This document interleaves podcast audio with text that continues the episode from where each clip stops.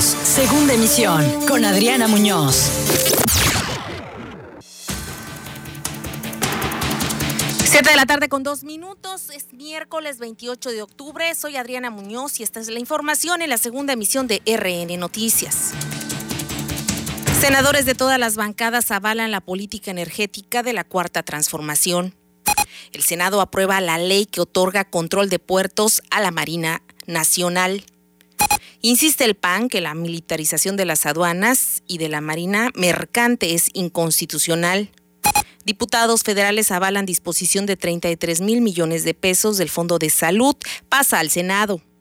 Reprueba Morena en Veracruz las amenazas de gobernadores de oposición a la cuarta transformación. Confirma la Contraloría General del Estado más de 40 denuncias contra exfuncionarios estatales en los exenios de Fidel Herrera, Javier Duarte y Miguel Ángel Yunes Linares. Advierte Cuitlagua García Jiménez que actuarán incluso contra autoridades que cometan delitos. Entrega al alcalde de Veracruz, Fernando Yunes, obras en la colonia Rodríguez Huerta. Diócesis de Veracruz minimiza manifestación de grupos LGBT y advierte que respetan la libertad de expresión. Iglesia Católica inicia festejos por el Día de San Judas Tadeo. Tribunal Electoral valida el triunfo de Mario Delgado como presidente nacional de Morena.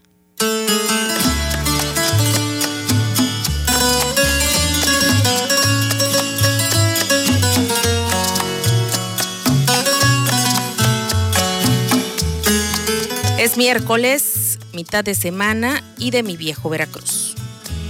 Le canto a tu mar, a tu cielo, a tu sol tropical.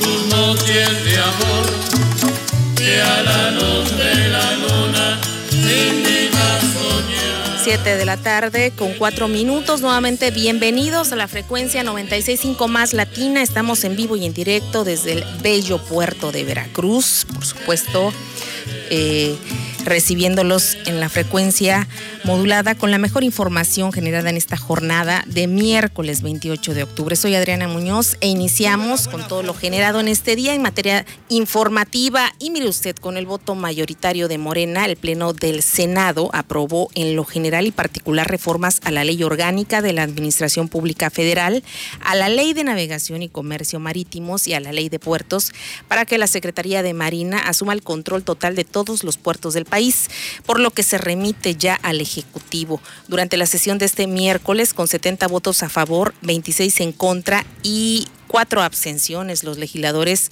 acordaron que estas modificaciones asignan a la autoridad marítima nuevas atribuciones, entre ellas el otorgamiento de permisos para el establecimiento y explotación de servicios relacionados con las comunicaciones y transportes por agua, la conducción de políticas y programas en esa materia.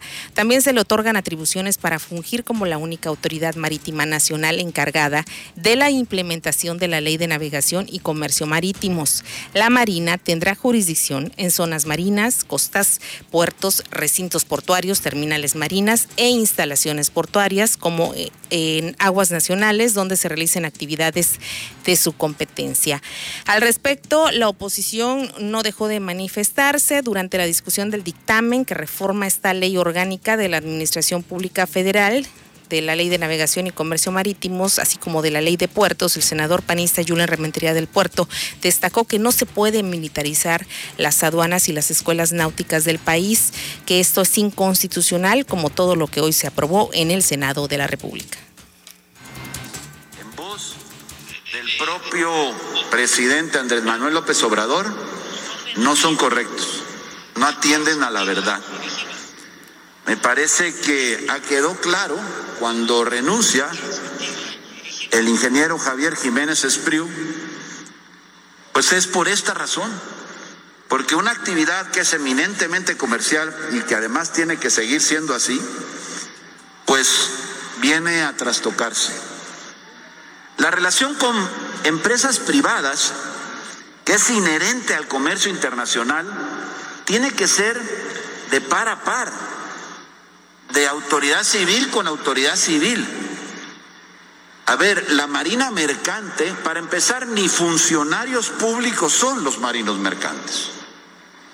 Ellos cuando terminan su instrucción, cuando terminan su educación, se contratan para empresas privadas.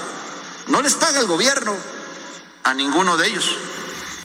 Bien, es parte de lo que dice el Partido Acción Nacional en voz de Julen Rementería. Por supuesto, están los argumentos de otras bancadas de oposición también a Morena, que sí están de acuerdo o parcialmente de acuerdo en estas medidas que serán tomadas nuevamente. Y es que cabe destacar que el pasado primero de octubre, el Pleno de la Cámara de Diputados aprobó dicho dictamen, cuya finalidad es trasladar las funciones de la Secretaría de Comunicaciones y Transportes a la Secretaría de Marina. Es decir, se van a ampliar las atribuciones de la CEMAR en los puertos mexicanos y la marina mercante, que por ende ocasionaría desfavorables consecuencias para el comercio marítimo. Eso es lo que argumenta la oposición.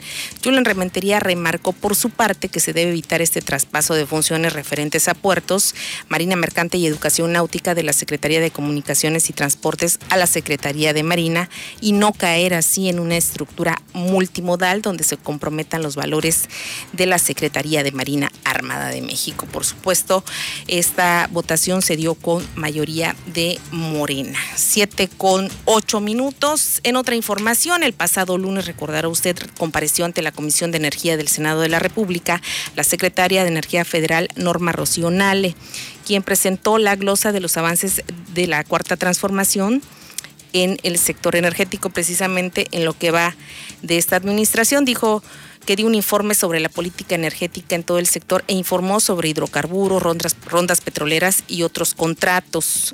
Por supuesto, se refirió también a la Comisión Federal de Electricidad, Pemex, Dos Bocas y otras obras que están haciendo en el sector energético.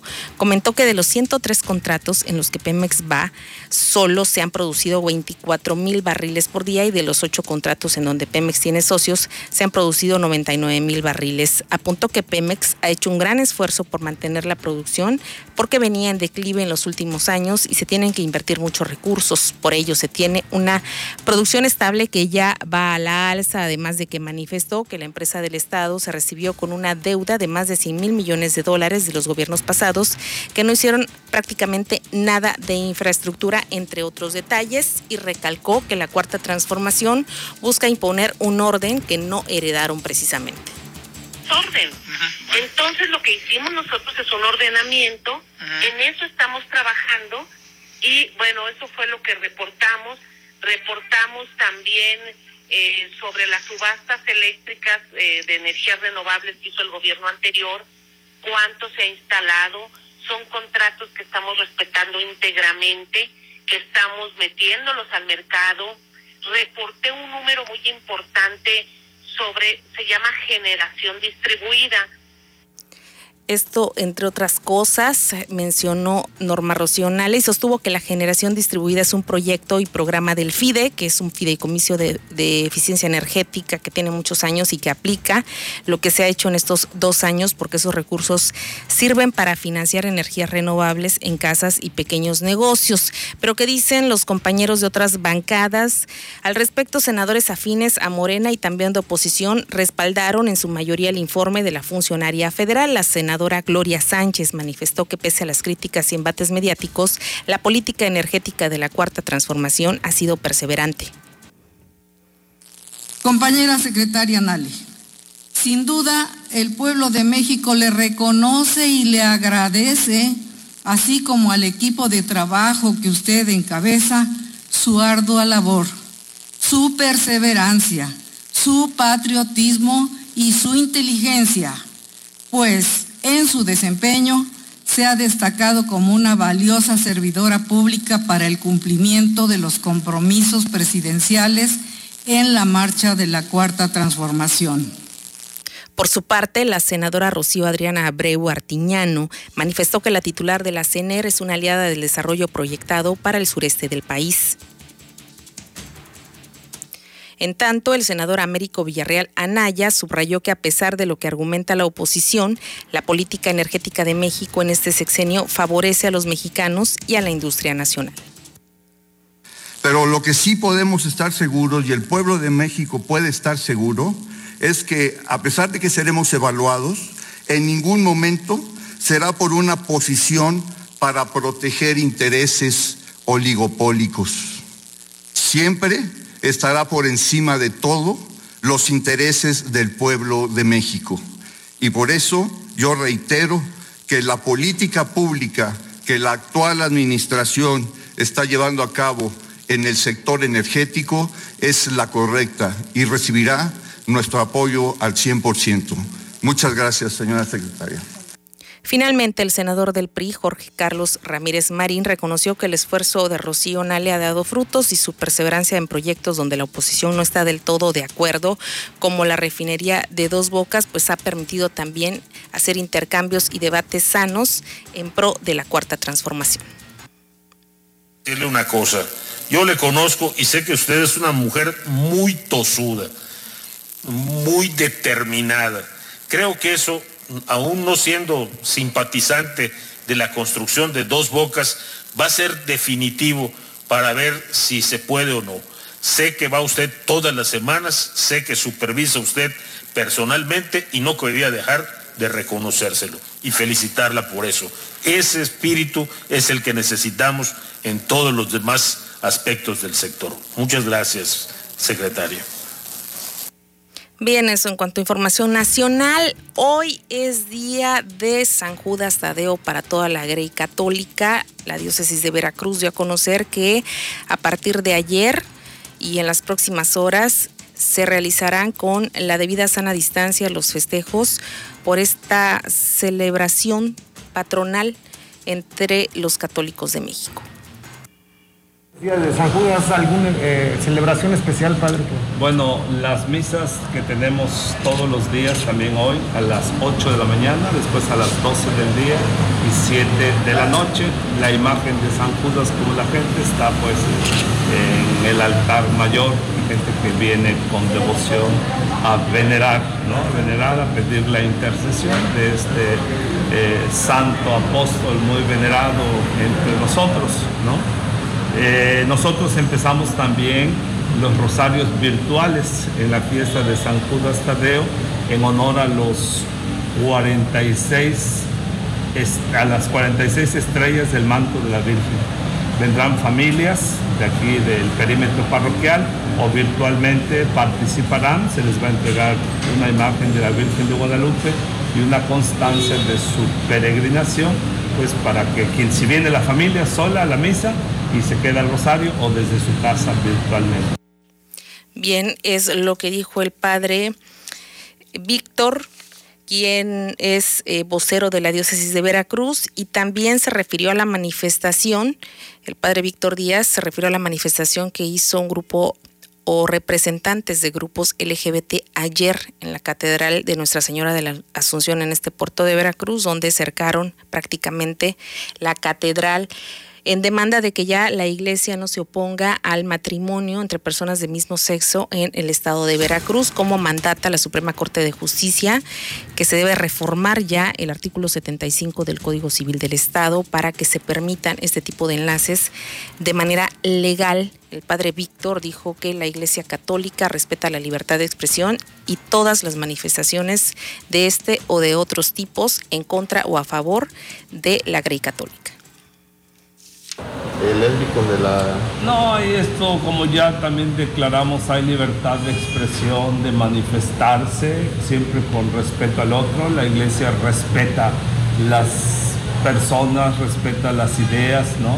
Y pues ella sigue, ¿no? La iglesia lleva dos mil años y la han querido callar, le han puesto cadenas y sin embargo por ser obra de Dios, obra del resucitado, ni los de adentro con nuestro pecado, que nos equivocamos, la acabamos, ni los de afuera que han querido encarcelar o callar a la iglesia. ¿no? La iglesia en México, desde 1992 hubo ya la, el encuentro nuevamente entre iglesia y Estado, pero sin miscuirse en el respeto a las iglesias, porque fíjense que el reconocimiento es a las iglesias, no a la iglesia católica. Y desde Juárez también en México está la separación iglesia y Estado y que la iglesia pues está cumpliendo su misión y que le permitan en la libertad de religión, en la libertad de creencias, libertad de culto, manifestar sus principios y su finalidad por la que existe.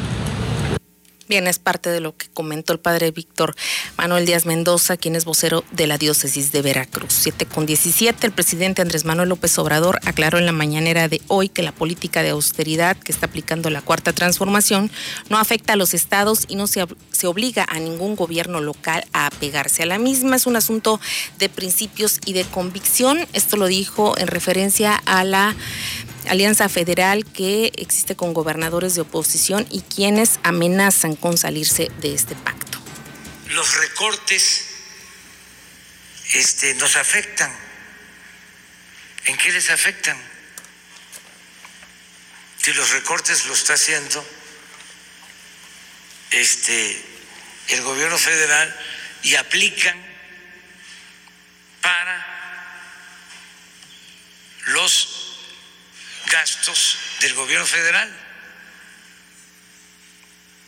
Aquí en la presidencia se gastaban 3.600 millones de pesos. Como ya no hay Estado Mayor Presidencial, como ya no se utilizan los aviones ni los helicópteros, pues estamos ejerciendo ahora no 3.600 millones, 600 millones, estamos ahorrando 3.000 millones. Pero esto no este, se hace en ningún estado o no se les obliga a que hagan lo mismo. Esto es por convicción es parte de lo que dijo Andrés Manuel López Obrador esta mañana respecto a ese tema. Dijo más, más adelante vamos a seguir tratando este tópico. Y en cuestión partidista, finalmente hoy el Tribunal Electoral del Poder Judicial de la Federación validó el triunfo de Mario Delgado como nuevo presidente de Morena y de Citlali Hernández, senadora con licencia, como secretaria general del partido, por lo que ordenó al Instituto Nacional Electoral realizar el registro correspondiente. En una sesión privada, los magistrados de la Sala Superior del Tribunal Electoral dieron por cumplida la sentencia que ordenaba al Instituto Nacional Electoral a realizar la renovación de la dirigencia nacional de Morena a través de una encuesta abierta.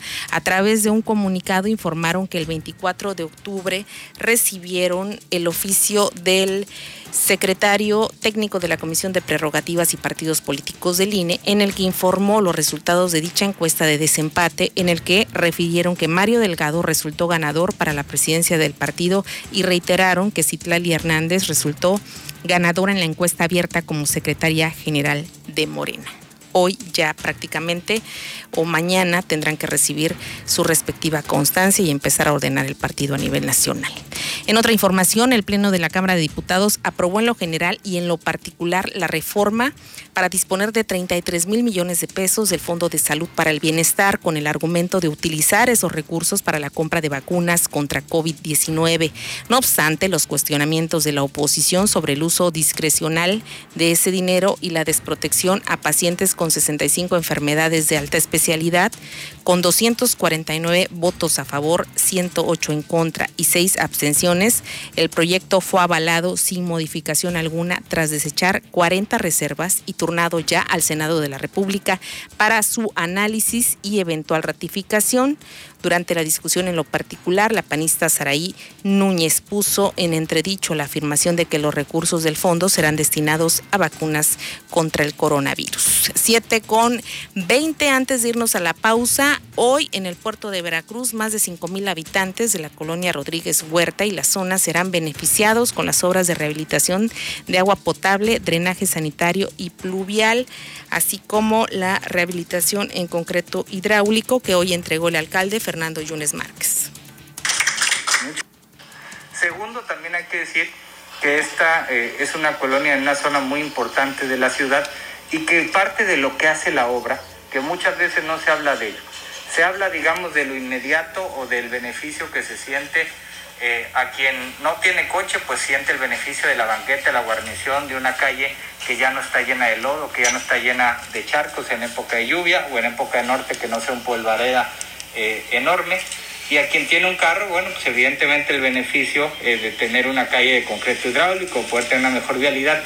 Pero algo muy importante para todas las vecinas y vecinos, con esta obra su casa vale más, su casa tiene una mayor plusvalía, porque si el día de mañana uno tiene su patrimonio este, allá las vecinas, por ejemplo, que nos escuchan acá de la tienda. Y el día de mañana por algo se tienen que ir a otro lado lo quieren vender. Es completamente diferente vender una propiedad, una casa o lo que sea, con una calle de concreto hidráulico de 15 centímetros con banquetas con guarniciones, que vender esa misma propiedad en una calle donde todavía no hay banquetas, donde no hay guarniciones, donde... Bien, vamos a una pausa y regresamos.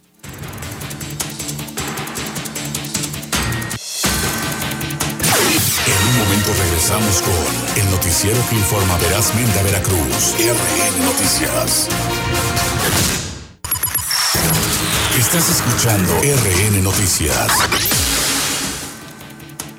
7 de la tarde con 24 minutos. De nueva cuenta, le doy la bienvenida a esta emisión. Terminamos en unos minutos, pero antes le informamos que la Contraloría General del Estado tiene preparadas 46 denuncias contra exfuncionarios públicos de administraciones pasadas es decir, desde los gobiernos de Fidel Herrera Beltrán, Javier Duarte de Ochoa, priistas, y Miguel Ángel Yunes Linares, expriista y ahora militante del Partido Acción Nacional.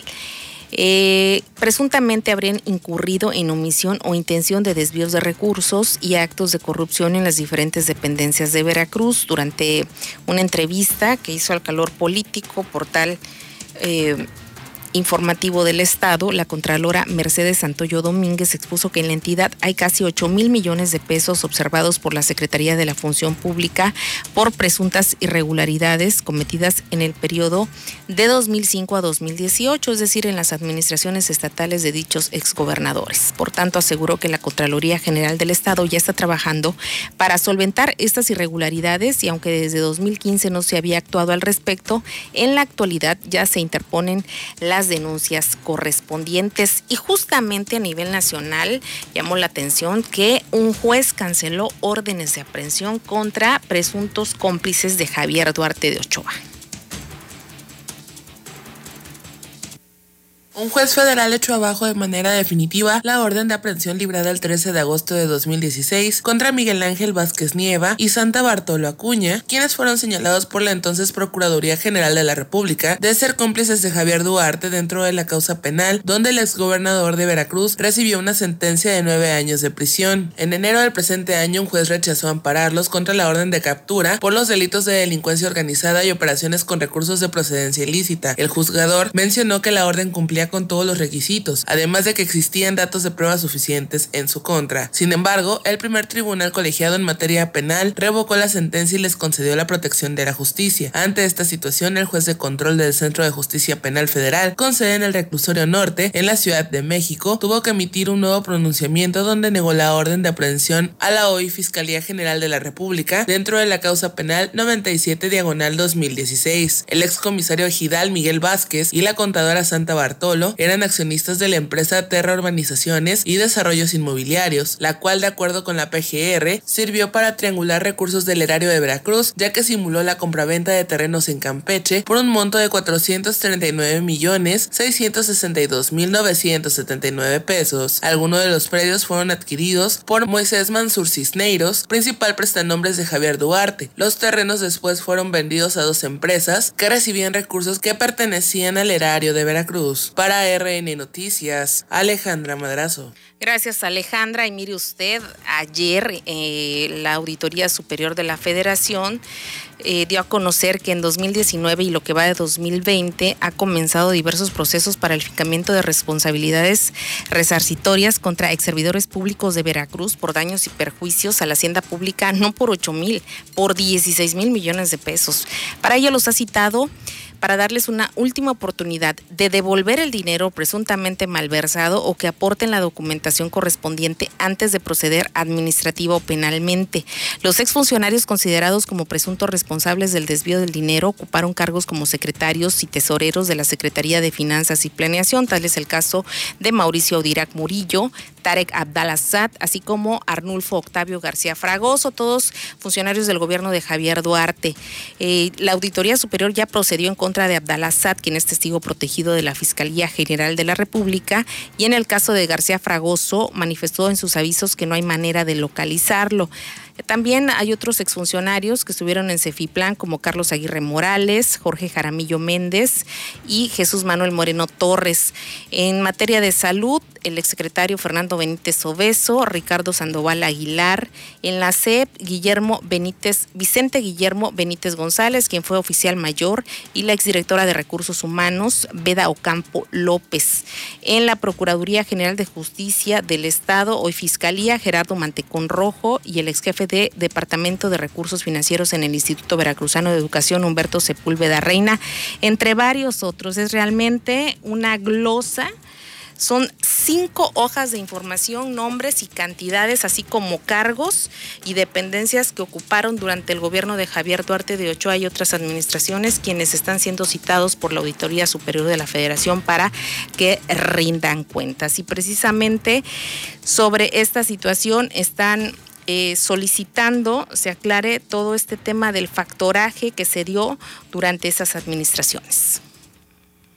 Con el esquema del factoraje, el gobierno de Veracruz no ha logrado ni avalar el 10% de la deuda que se tienen con empresarios, señaló el presidente de la Confederación Patronal de la República Mexicana en Jalapa, Luis Sánchez Ávila. Indicó que aunque existe voluntad de la administración que encabeza el gobernador Cuitlagua García Jiménez por pagar los adeudos, el proceso es lento y no hay avances sustanciales. Por ello dijo que es urgente que se den soluciones que tengan un impacto real en los adeudos que se tienen con los empresarios desde el gobierno de Javier Duarte de Ochoa, debido a que el dinero, dijo, ha ido perdiendo valor. Se ha intentado el factoraje de algunas maneras. Primero se intentó el factoraje con una tasa de interés un poco alta. Obviamente no le convenía a nadie de por sí. El valor del dinero ya se había perdido, más un interés, pues obviamente pues ya quedaba cero, ¿no? Y además era una situación con un banco, con el banco. Y el banco en un momento dado ponía muchos peros, ponía muchas trabas y definitivamente así no se podía. Después se cambió de banco y bueno, empezó a caminar un poco y bueno, poco a poco se han ido resolviendo algunos temas. Sin embargo, falta mucho por hacer. Cuestionado sobre la advertencia del presidente municipal de Jalapa, Hipólito Rodríguez Herrero, en el sentido de que si existe un rebrote de casos de COVID, podría volver el semáforo rojo de riesgo y con ello las restricciones a las actividades comerciales, Sánchez Ávila reconoció que ningún negocio está preparado para cerrar nuevamente. Por ello pidió a la ciudadanía llevar a cabo todas las medidas preventivas contra el COVID-19. Para RN Noticias, Perla Sandoval. Y en información política, el aspirante a la dirigencia estatal de Morena, Esteban Ramírez Cepeta, se pronunció ante la postura de gobernadores de oposición a la cuarta transformación que encabeza Andrés Manuel López Obrador. Hace unos días, los gobernadores integrantes de la Alianza Federalista amagaron corromper este pacto federal porque, según ellos, son maltratados injustamente por el gobierno federal. También señalaron que harán, al estilo de la cuarta transformación, sus propias consultas con los ciudadanos. Hace unos días, los gobernadores que integran esa alianza federalista amagaron con romper el pacto federal porque según ellos son maltratados injustamente por el gobierno federal. Ayer, vi, ayer vimos mediante una carta pública los gobernadores emanados de la coalición electoral que trajo la cuarta transformación a nuestro país y a varios estados de la República como Baja California, Chiapas, Morelos, Puebla, Tabasco, Ciudad de México, por supuesto que Veracruz, cerraron filas en torno al presidente de la República y calificar como desafortunada la estrategia de esos gobernadores y de solo querer llamar la atención por su parte, el gobernador del PRI en Oaxaca, Alejandro Murat, se dijo respetuoso de estas posturas que tienen tanto la alianza de los gobernadores de oposición también, pero en contra de la cuarta transformación, y señaló que en, caso, en el caso del estado de Oaxaca la situación es distinta. Hoy son tiempos de unidad, respeto por supuesto todas las expresiones políticas de compañeros y compañeras gobernadores, pero nosotros estamos hoy poniendo como ejemplo a Oaxaca en unidad y en coordinación, damos resultados a la población.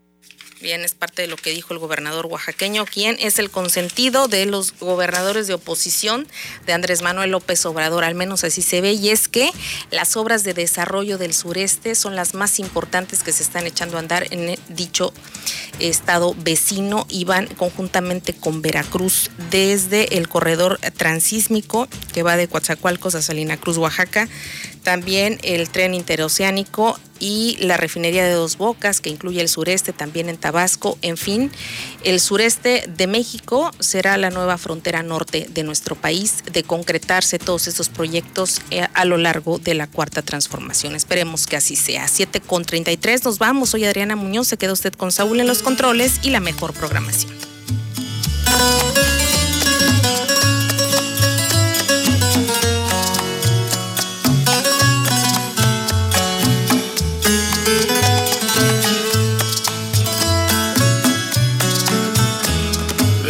A tu mar, a tu cielo, a tu sol tropical. Tus noches de amor, que a la luz de la luna indica soñar.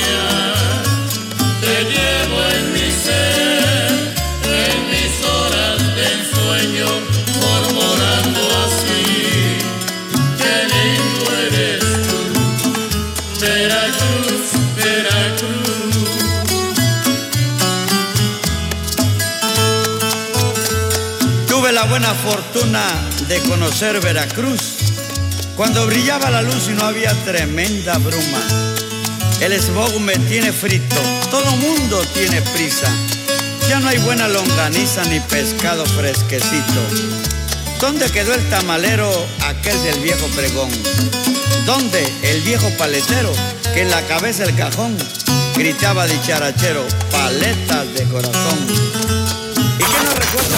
Ya estás informado en el noticiero que informa verazmente a Veracruz. RN Noticias. Segunda emisión con Adriana Muñoz.